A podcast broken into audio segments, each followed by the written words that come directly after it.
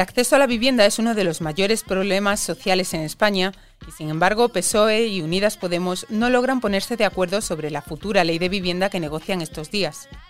En los mercados, la fiebre por el Bitcoin, el Dogecoin y las criptomonedas en general ha disparado su cotización y también las alertas de los supervisores. Y en el terreno empresarial, los hoteles tratan de sobrevivir a la pandemia con la vista puesta en el próximo verano.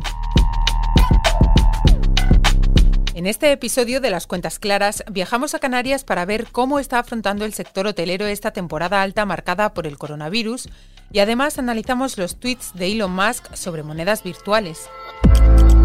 Soy María Hernández y estas son Las Cuentas Claras, el podcast de economía del diario El Mundo. Las Cuentas Claras. PSOE y Unidas Podemos retoman esta semana las conversaciones para sacar adelante la futura ley de vivienda. Las negociaciones avanzan como en una relación tóxica, hasta que uno no se enfada y amenaza con marcharse de casa, el otro no reacciona. Y así llevan semanas. Los socios de gobierno tienen varios frentes abiertos. Pactaron limitar los alquileres, pero no se ponen de acuerdo en cómo hacerlo. Podemos además quiere extender la prohibición de los desahucios más allá del estado de alarma, obligar a los grandes tenedores a destinar el 30% de sus inmuebles a vivienda social y reducir de 10 a 5 el número de pisos que un propietario debe tener para considerarlo un gran tenedor. El PSOE, por su parte, rechaza todas esas medidas y apuesta por pasar el testigo a las comunidades y ayuntamientos, a la vez que introducir incentivos fiscales para los propietarios.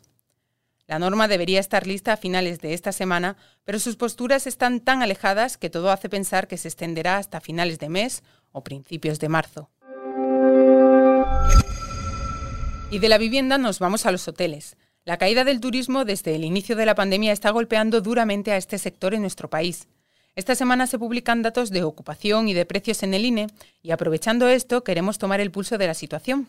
Para ello miramos a Canarias, donde las cifras están hundidas pese a que se encuentran ahora en plena temporada alta.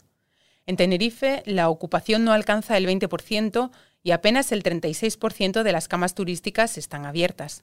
Desde Tenerife precisamente nos responde Miguel Villarroya, director general de Spring Hoteles, a quien le he pedido que nos explique cómo están viviendo estos meses las empresas del sector. Actualmente trabajamos en una estrategia conjunta junto a la Administración Pública, eh, público-privada, para lograr cambiar el modelo turístico enfocando los recursos a la obtención y gestión de datos, con la idea de lograr un destino más autónomo y menos dependientes de terceros e intermediarios que solo buscan la rentabilidad económica de sus empresas y tan pronto se centran en Canarias como se centran en otros destinos en función de la variación de su cuenta de resultados, ya que mm, no les importa el impacto social que de sus decisiones, ¿no? Así que eh, no generan sociedad las islas, ¿no?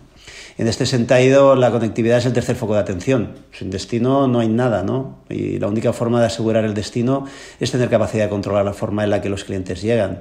Aquí hemos estado trabajando muy fuerte estos meses y somos parte de un proyecto eh, aéreo que presentamos hace unos días, Canadian Airways, y que pretende ser el germen de una compañía que nos permita conectar Canarias con el mundo. Con las herramientas de marketing actuales tenemos la oportunidad de encontrar a nuestro cliente, escuchar qué es lo que eh, se está diciendo en eh, origen, conocer sus intereses, diseñar conceptos de viaje a su medida, incluso crear una conexión aérea directa para facilitarles la llegada. Las posibilidades son infinitas. Pero para eso es necesario invertir bien los recursos y trabajar en una misma estrategia, eh, la empresa público con la empresa privada. La cadena cuenta con tres hoteles de cuatro estrellas en Arona, al sur de la isla. Algunos han reabierto parcialmente, pero otros llevan meses cerrados. Mantener esta situación les cuesta cada mes más de medio millón de euros. Su caso refleja bien la situación de muchas cadenas por toda España. Para intentar aliviarla, algunos políticos y empresarios se empeñan en salvar la Semana Santa, mientras que otros se conforman con recuperar cierta normalidad para la campaña de verano.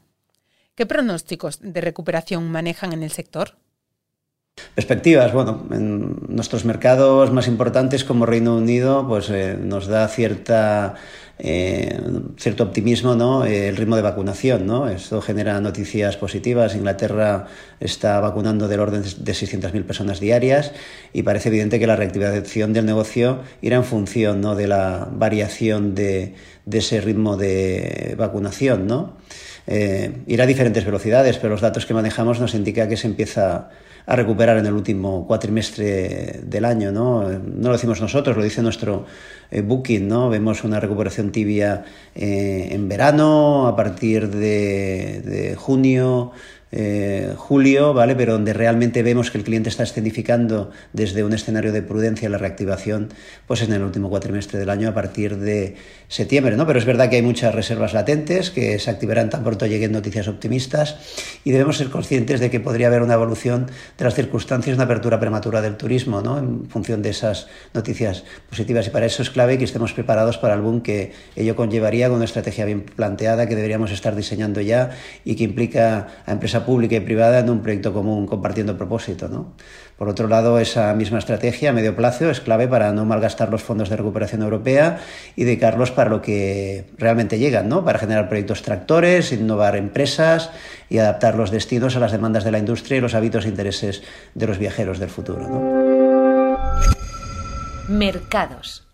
En nuestro vistazo semanal a los mercados empezamos hablando de Dogecoin.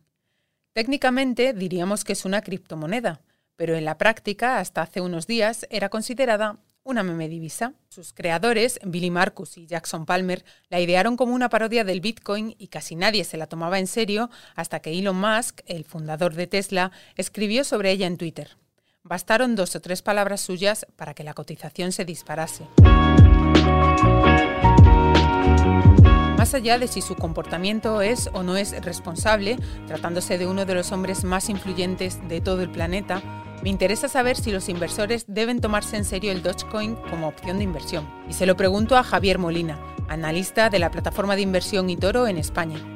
Dogecoin es una de esas criptomonedas que nacieron por allá a final de 2013 y que intentaban ser en un principio, pues eso, un meme, ¿no? Pues como vamos a hacer una criptomoneda, pues para, para echarnos unas risas, ¿no? Como aquel que dice.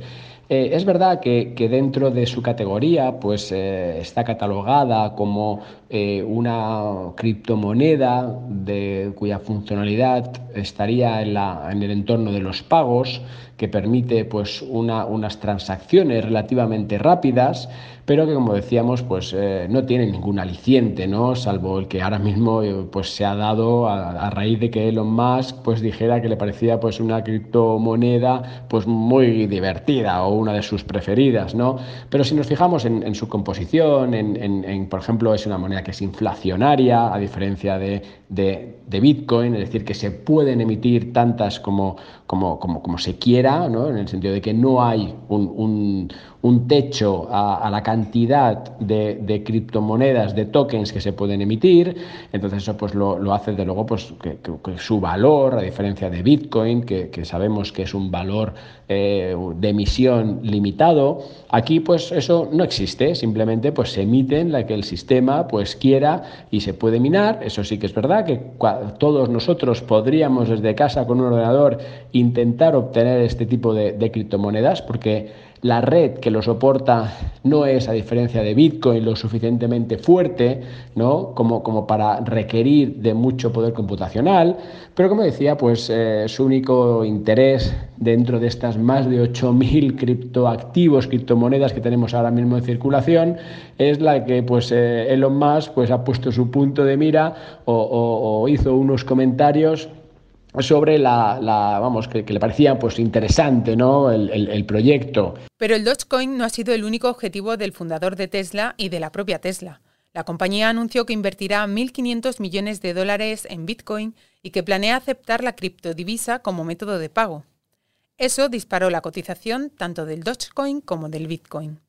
¿Qué objetivo persigue Elon Musk con esos mensajes en redes sociales y hasta qué punto los inversores deben tomarlos en cuenta a la hora de invertir? Lo interesante es ver cómo Elon Musk, que ha hecho ese comentario ¿no? sobre, este, vamos, sobre esta criptomoneda, eh, luego va y la que realmente incorpora su tesorería con esa inversión de más de 1.500 millones de dólares no es más que Bitcoin, ¿no? con lo cual habla mucho de Dogecoin, pero la que compra es aquella que realmente te puede proteger contra un posible riesgo inflacionario, ¿no?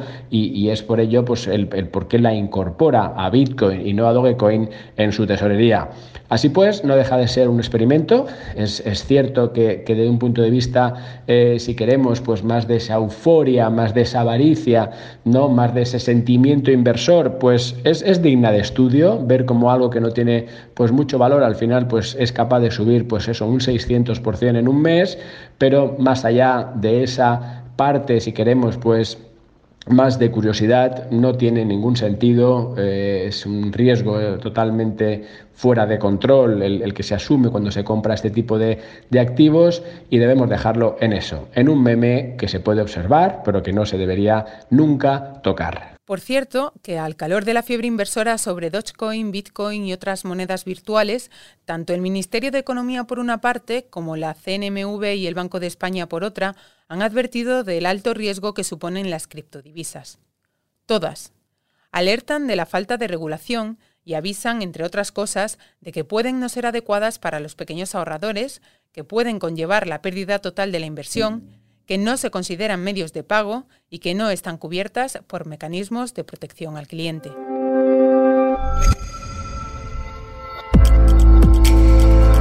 Hasta aquí este episodio 12 de las cuentas claras. Reda Slafty está en la edición. Yo soy María Hernández y volvemos el lunes.